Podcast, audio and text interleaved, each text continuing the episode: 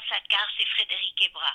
Je vous ai pas du tout oublié, mais vous devez savoir que la France a été euh, un peu bousculée par euh, à la fois la météo et les grèves. Une des raisons aussi pour lesquelles je ne vous ai pas téléphoné, c'est que j'ai vu longuement euh, hier mon fils François, le réalisateur, donc je voulais parler avec lui pour pouvoir vous dire des, des choses très précises. Et ça me fera très plaisir de vous voir et de parler de la Joconde de toute cette époque qui était à la fois affreuse et pleine d'espérance. À bientôt, j'espère. Quand j'ai reçu ce message vocal, je me doutais bien que j'allais rencontrer une femme inspirante et bienveillante. Une femme qui en plus rappelle de jolis souvenirs aux gens. Quand j'ai dit à ma mère, par exemple, que j'allais interviewer Frédéric Hébrard, elle a tout de suite été nostalgique de la Demoiselle d'Avignon et du Château des Oliviers. On doit aussi citer, lorsqu'on évoque les œuvres de Frédéric Hébrard, La Chambre de Goethe, un récit qui va forcément être évoqué dans l'entretien qui va suivre. J'avais hâte de l'entendre me raconter son histoire incroyable, parce que la jeunesse de Frédéric Hébrard ressemble à un véritable film. Un film qui se passe pendant la Seconde Guerre mondiale et dans lequel on suit le parcours d'une petite fille de 12 ans au début de la guerre, qui en devenant adolescente prend peu à peu conscience de la spectaculaire mission qui a été confiée à ses parents. Une mission au service de l'art et de la culture. Pour réaliser l'interview, j'ai été invitée à venir chez elle, dans la maison qu'elle partage avec son mari, l'acteur Louis Vell, une maison pleine de livres et de poésie, à plus d'une heure de Paris.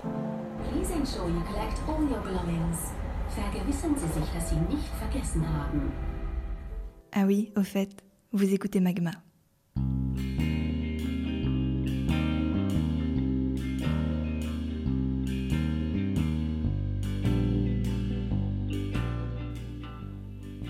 Cette histoire commence en 1938, à Paris, dans les couloirs du Louvre.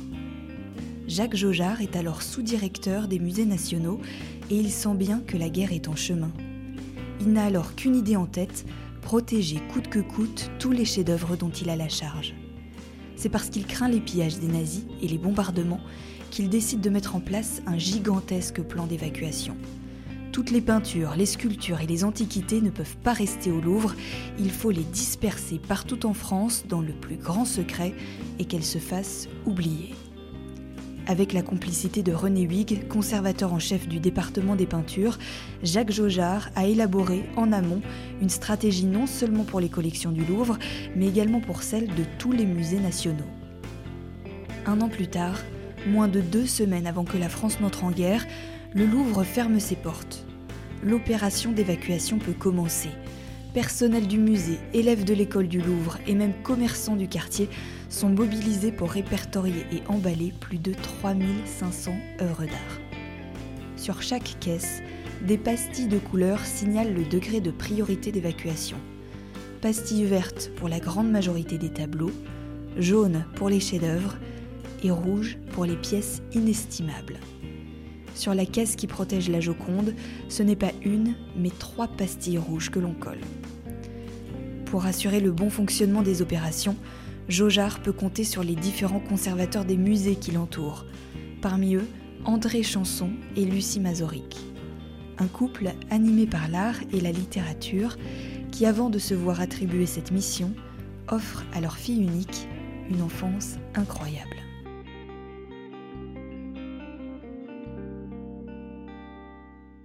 J'avais dix ans quand mon père a été nommé conservateur au château de Versailles. Ce qui est extraordinaire, c'est qu'il avait connu maman à l'école des Chartes, où ils étaient tous les deux entrés brillamment, et ils auraient très bien pu se connaître dans les Cévennes, puisqu'ils étaient cévenols, orphelins de père tous les deux, euh, protestants non pratiquants tous les deux. Ben non, ils se sont euh, connus euh, à Paris, et Dieu merci, ils se sont plus, sans ça je serais pas là.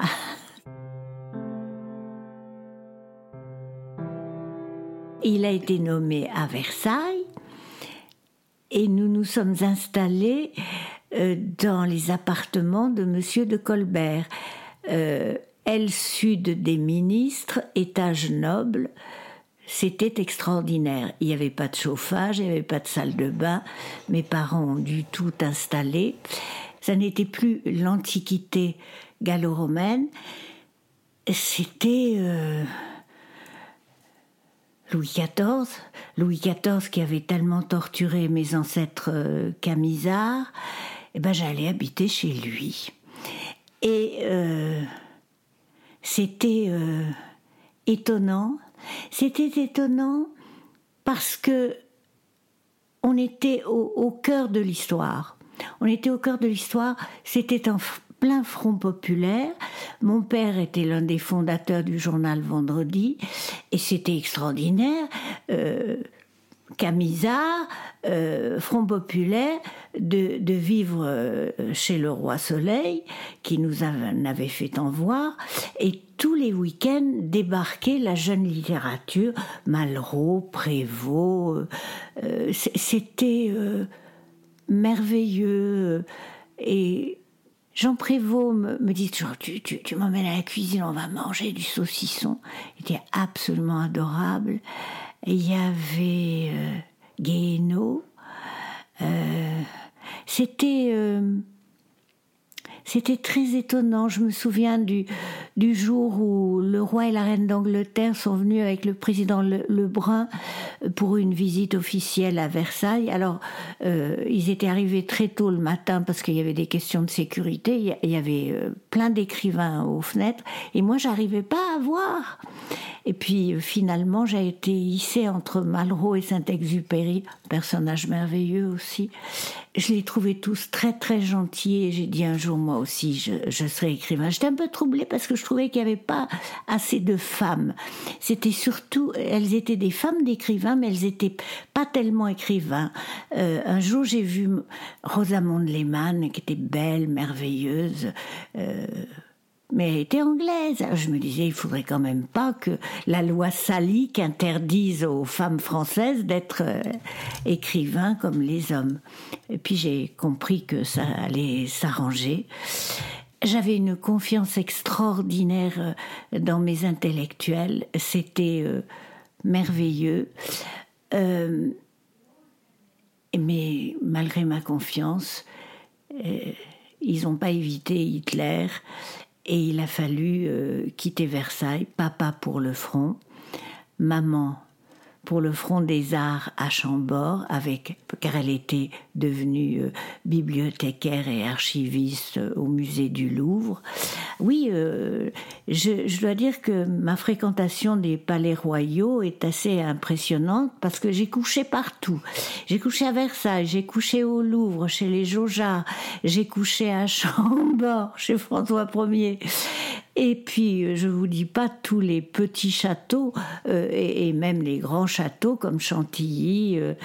Euh, à la fin de sa vie, mon père était président du collège des conservateurs à, Chantilly, ce qui était une pure merveille. Mais on restait très républicain tout en étant tout le temps chez, chez les rois. Et donc moi je suis retournée à Nîmes on a perdu la première manche et mes parents se sont retrouvés miraculeusement et ils sont venus, ils ont fini leur trajet pour me retrouver dans les Cévennes à pied et puis en gazogène, c'est une horreur. On a mis très longtemps pour rejoindre le Louvre qui était arrivé à l'abbaye de Locdieu. Imaginez un instant ces convois exceptionnels quitter le Louvre. Imaginez ce patrimoine de l'humanité partir pour une durée indéterminée à une vitesse moyenne de 40 km/h. Sans surprise, la Joconde est l'œuvre qui bénéficie de la plus grande attention, et même si c'est la plus précieuse, elle reste relativement simple à déplacer.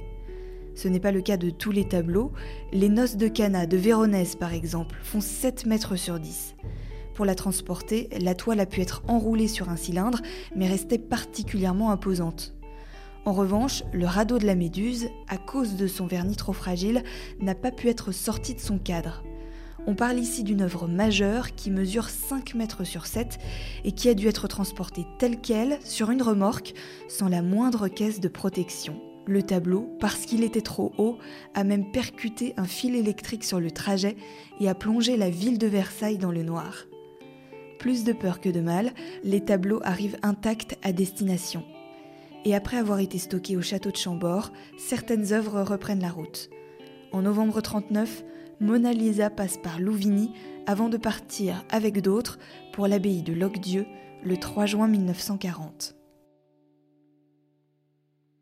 C'était extraordinaire à, à Locdieu parce que c'était un, fourre-tout. Je, ne parle pas des œuvres d'art, je parle des êtres humains. Euh, les gens avaient fui, c'était l'exode, la débâcle.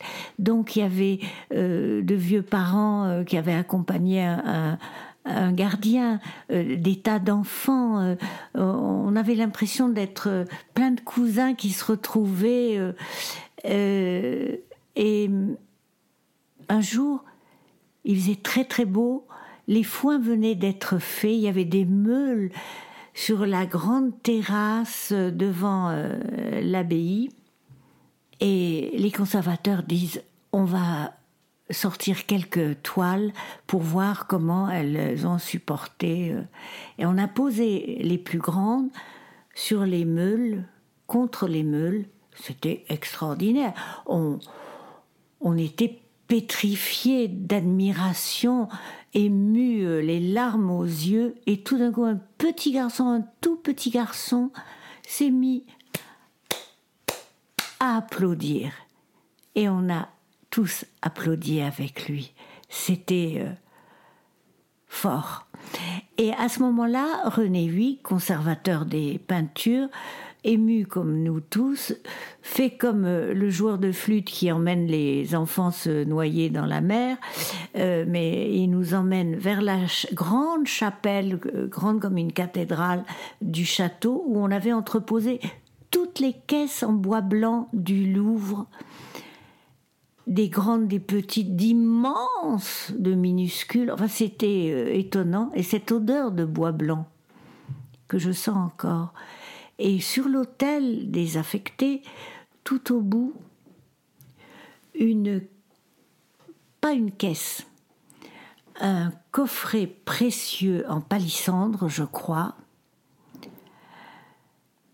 dernier inventaire royal, Louis-Philippe d'Orléans, LPO. On ouvre et la Joconde nous sourit.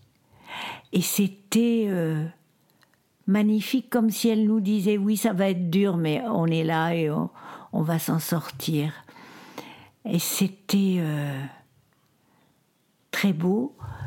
Et je me souviens, euh, vous savez, les, musées avaient engagé après la guerre de 14-18 des, des, mutilés euh, qui pouvait faire euh, encore le travail de gardien de musée, surveiller, etc. je me souviens d'un homme qui n'était pas jeune, qui avait un bras en écharpe, il n'en avait plus, euh, et qui voit cette scène et ses enfants éblouis par Mona Lisa, et il s'est mis au garde à vous.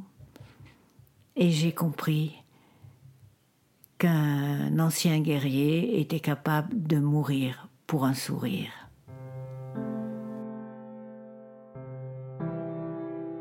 J'ai senti que ma famille était euh, aux ordres de l'art, au service des créateurs et à la préservation du passé. Et puis, quand j'ai quand j'ai vu la, la, Joconde pour la première fois, que j'ai vu tout le soin dont elle était entourée euh, et les inquiétudes des conservateurs, parce que Locdieu est un endroit magnifique.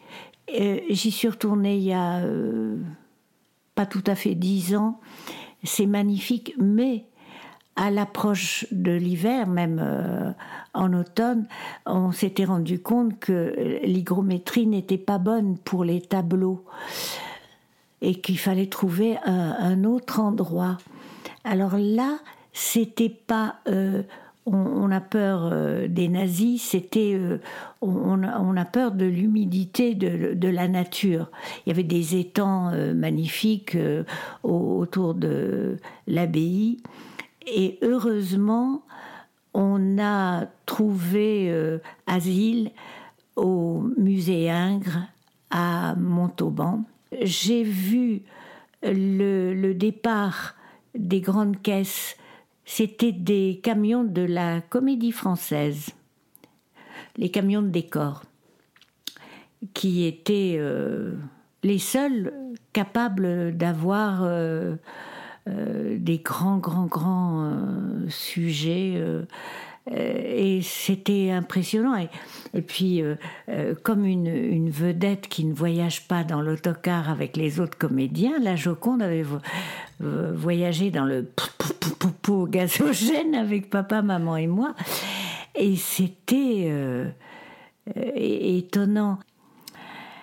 Et on est parti à les noces de Cana qui ont failli brûler parce que euh, la caisse énorme avait heurté des fils électriques, mais enfin, euh, elles ont été protégées.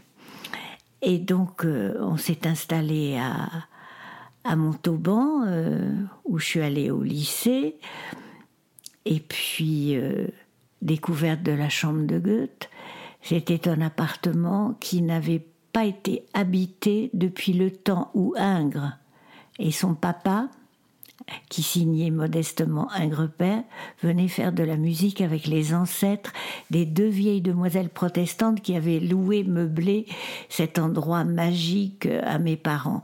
Alors, euh, côté salle de bain et confort, euh, il n'y avait pas de chauffage, sauf un, un énorme poêle goethéen dans la pièce principale, dans une niche en stuc. Il était en porcelaine blanche avec un dessus de marbre, un grand tuyau de, cuivre. Il chauffait bien, mais surtout il chauffait cette pièce. Les autres ont claqué des dents comme euh, toute la France à ce moment-là, du reste. Et c'était beau parce que on, était on, manquait d'argent, on manquait de nourriture, on manquait d'un tas de choses, de chaleur, euh, de confort, mais on était dans la grandeur parce que c'était beau. D'où euh, c'est la chambre de Goethe. Et euh, j'ai appris à, ce moment-là, avec beaucoup d'émotion, que Goethe était membre de l'Académie de Nîmes, dont je suis membre beaucoup plus tard.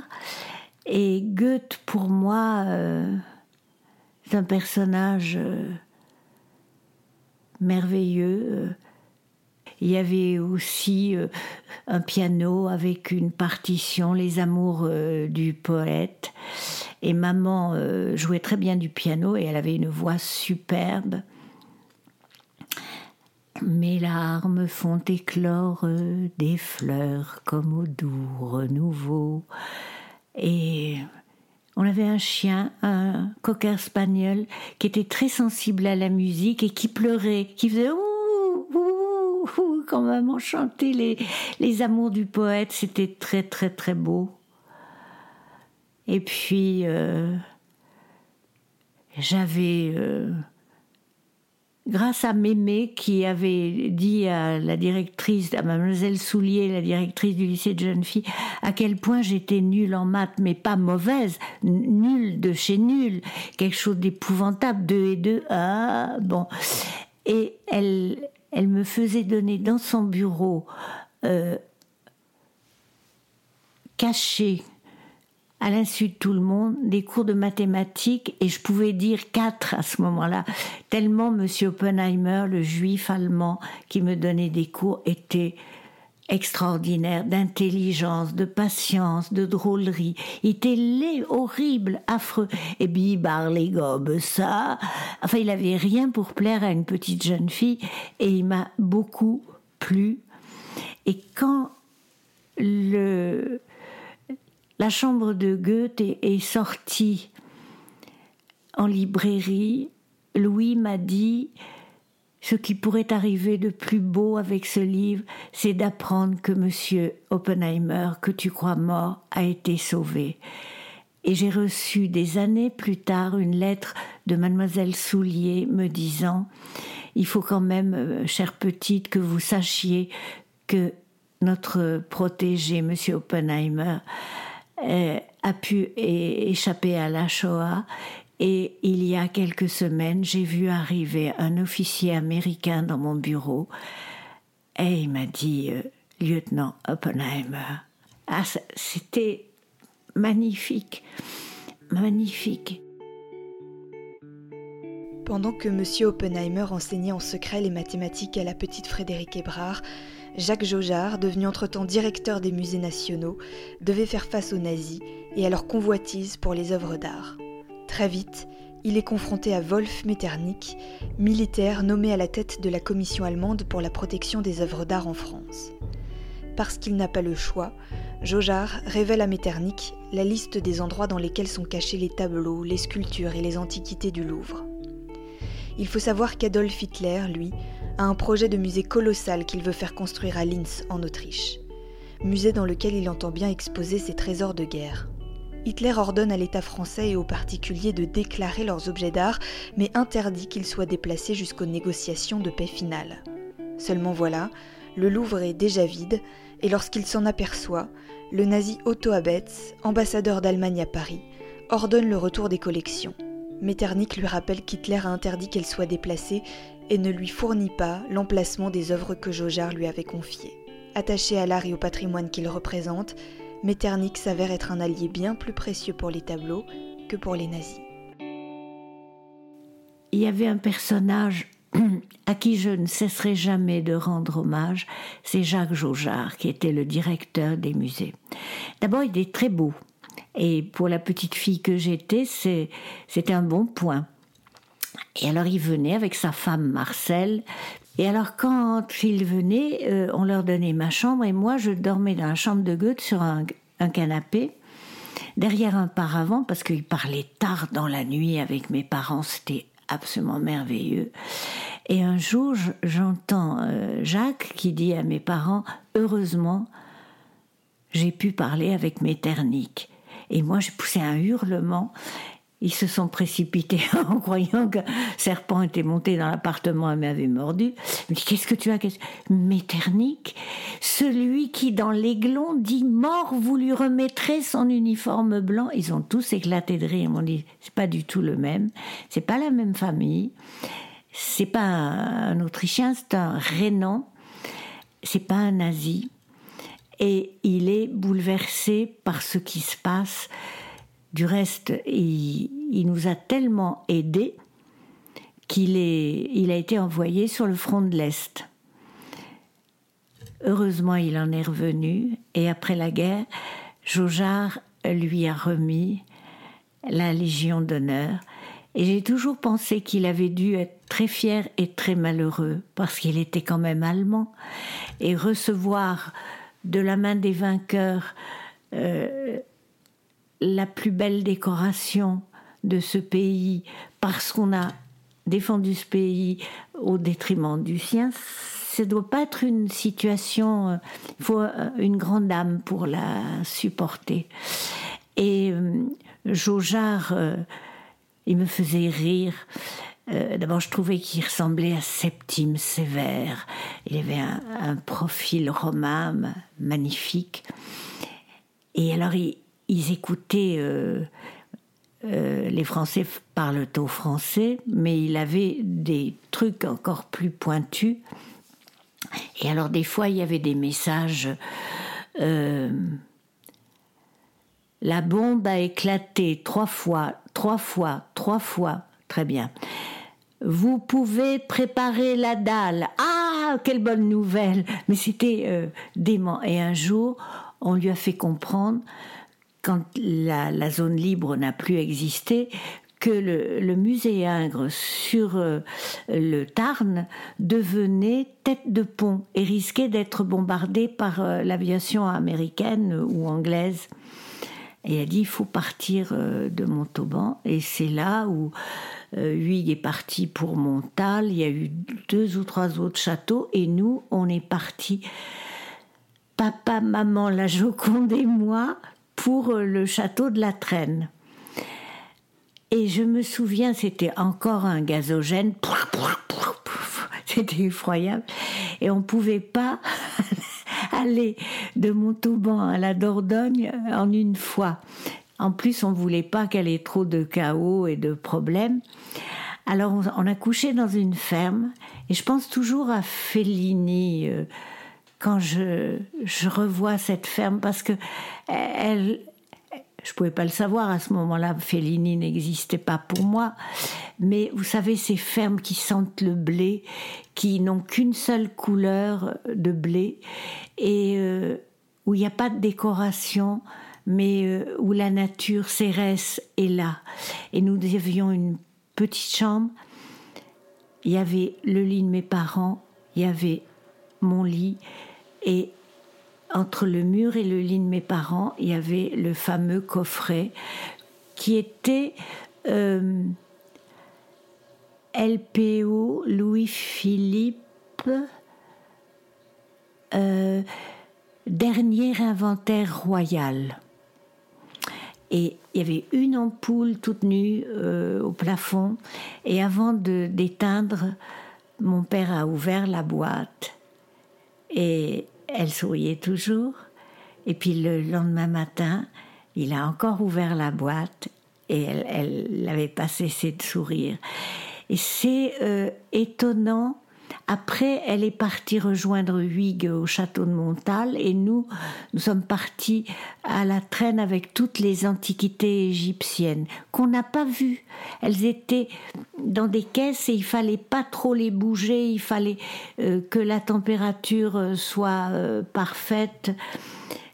Mais c'était, c'était terrible à, à la traîne d'être alors qu'on n'avait pas été comme ça à Locdieu et à Montauban, on avait vu, on voyait. Tandis que là, interdiction d'ouvrir les caisses des antiquités égyptiennes, oui, là c'est le dieu Ra, là c'est Osiris, là c'est... Euh, bon. Et en même temps,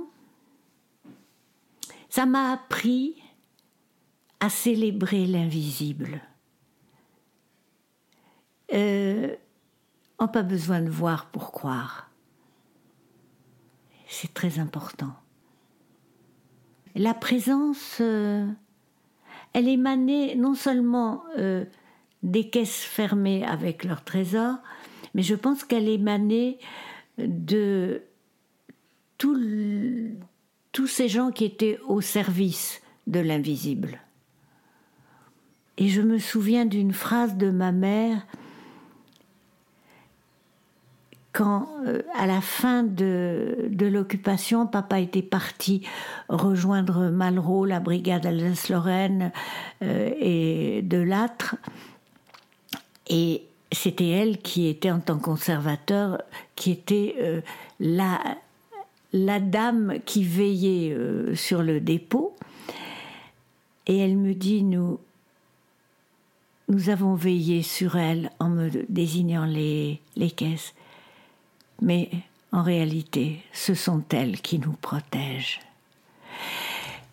Et maman, euh, un jour, me fait euh, venir dans, son bureau. Euh, papa était parti à la guerre, une fois de plus, et elle m'apprend à me servir d'un revolver. Euh, j'ai pas bien compris, euh, mais euh, bon, oui, etc. Coup de fil de la maison de, du garde qui téléphone à ma mère en disant Madame, il y a une bande du maquis, mais ce n'est pas notre maquis. Ils sont armés jusqu'aux dents, ils font peur et ils veulent parler aux responsables. Et maman, ravissante, mignonne comme tout, dit j'y vais. Et je l'ai suivi en me disant euh, on va peut-être mourir, c'est peut-être des faux. Euh, bon. C'est vrai, vue de loin, elle était terrifiant. Et maman marchait merveilleuse. Et tout d'un coup, je la vois qui fait Ah Et qui se met à marcher plus vite et qui tend la main à un barbu euh, terrifiant. Et le barbu terrifiant se penche sur la main et baise cette main, comme dans un roman mais du Moyen Âge. C'était vraiment la cour d'amour, l'amour courtois. Et c'était Jean Cassou qui venait de s'évader grâce à cette bande de barbus moustachus armés jusqu'aux dents. Alors Jean Cassou, c'était un écrivain et un conservateur du musée. Il était aussi critique d'art, poète et résistant. Et après, ça s'est très bien passé, mais euh, quelle émotion euh, C'était euh, terrible. Et tous ces gens étaient capables de donner leur vie pour sauver le patrimoine de leurs enfants, de leurs petits-enfants, de l'avenir. Et c'était euh, extraordinaire. J'apprenais l'anglais avec le chef du maquis, qui était euh, communiste et juif.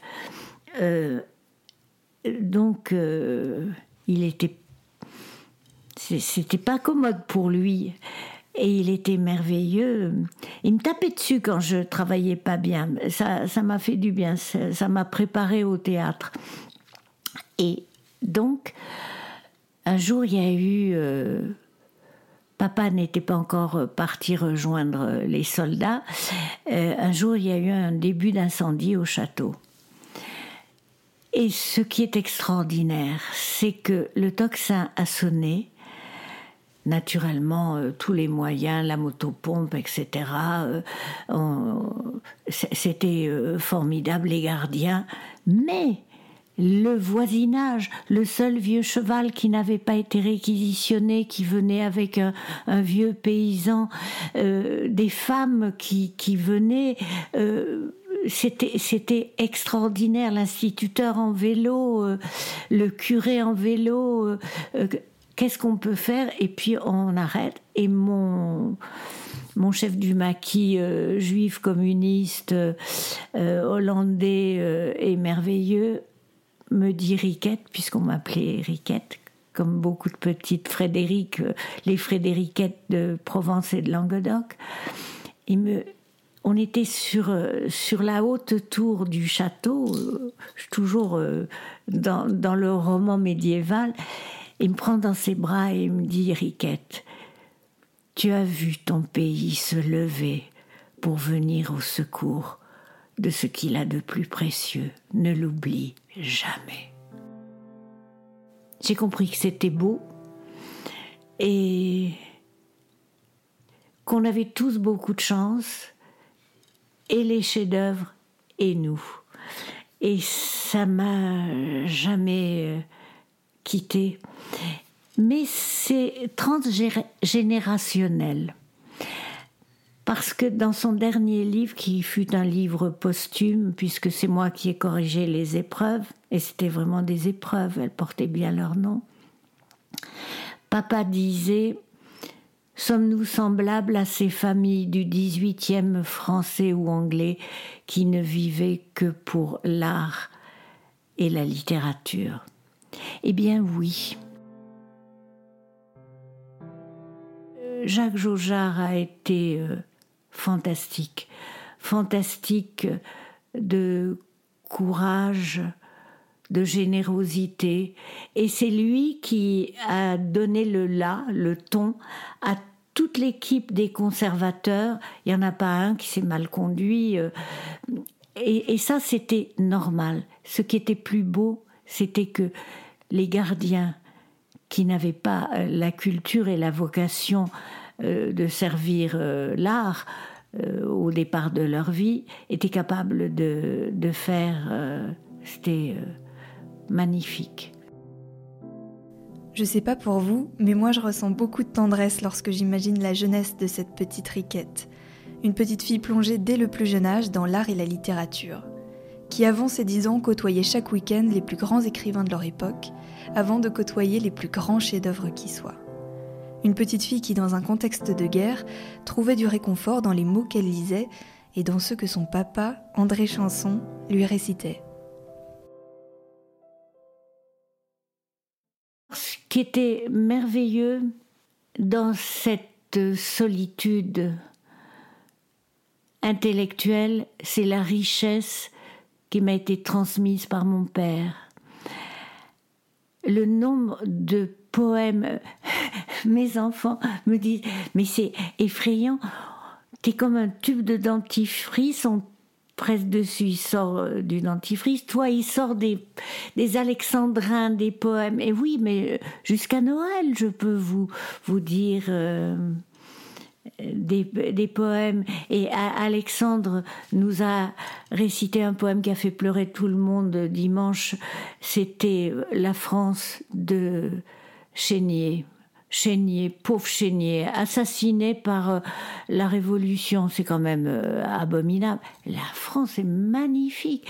Et papa me récitant les poèmes écrits par Victor Hugo pendant euh, Jersey et Guernesey, Ô République de nos pères, grand panthéon plein de lumière, dôme d'or dans le ciel d'azur, puisqu'on vient avec des échelles coller l'empire sur ton mur. Je t'aime, exil, douleur, je t'aime, tristesse soit mon diadème. J'ai euh, emmagasiné un nombre incalculable de, de poèmes. Ce n'est pas d'aujourd'hui que je suis ta conquête. Huit lustres ont passé, depuis que tu me pris, et j'ai fidèlement aimé ta belle tête, sous des cheveux châtains et sous des cheveux gris. Président Ménard. Malgré tous les kilomètres qu'elles ont parcourus, les œuvres du Louvre ont été préservées. Il n'y a pas un tableau des collections françaises qui a été volé. Après toute cette histoire, vous vous en doutez, il est arrivé à Frédéric Hébrard de retourner au Louvre. Imaginez-vous à sa place en voyant la Joconde au milieu de cette foule de touristes heureux de pouvoir la photographier. Il y a quelques années, elle y est retournée pour participer à une émission de télévision chinoise. C'était extraordinaire parce que j'avais des interprètes, moi je ne parle pas chinois, hein.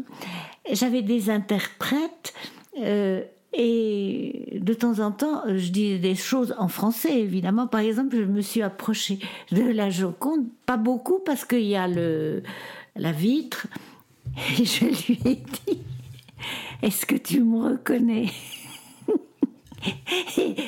et, alors les Français ont ri, les Chinois ont fait alors on leur a traduit et les Chinois ont ri, ri, ri, ri parce que hum, c'est merveilleux qu'elle soit là et qu'elle donne du bonheur. Euh, puis c'est pas fini.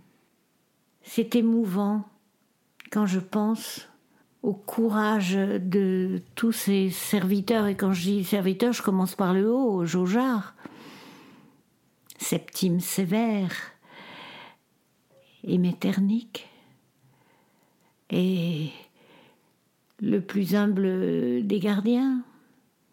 Vous savez, euh, a, fait des choses formidables euh, au moment de la libération du Louvre parce que ça aurait pu être une, catastrophe et il a été une fois de plus euh, merveilleux. Et euh, moi, j'ai un peu perdu le contact à ce moment-là parce que j'avais mes études de collégienne à faire et puis après euh, de comédienne. Mais je me souviens que papa était devenu conservateur ou directeur du musée du Petit Palais, qui, était encore occupé par les Américains quand il a été nommé, et puis petit à petit, euh, euh, il a été rénové, etc. C'était une adresse incroyable aussi. Euh. et le Louvre n'était pas encore au point pour recevoir. Et il y a eu une exposition et mes parents regardaient euh, accoudés aux verrières du dernier étage du petit palais euh, qui donne sur les, les, salles. Et ce qui les a bouleversés, c'est de voir le nombre de jeunes garçons et de jeunes filles qui venaient, qui disaient Oh, oh, t'as vu, oh Et là, ils étaient payés. Mission accomplie. Vous savez, il y a cette phrase de Thucydide que mon éditeur a mis sur mon dernier livre Les choses n'arrivent qu'à ceux qui peuvent les raconter. Et je crois qu'il m'arrive plein de choses. Euh, et il faut que je les raconte parce que ça fait du bien aux gens.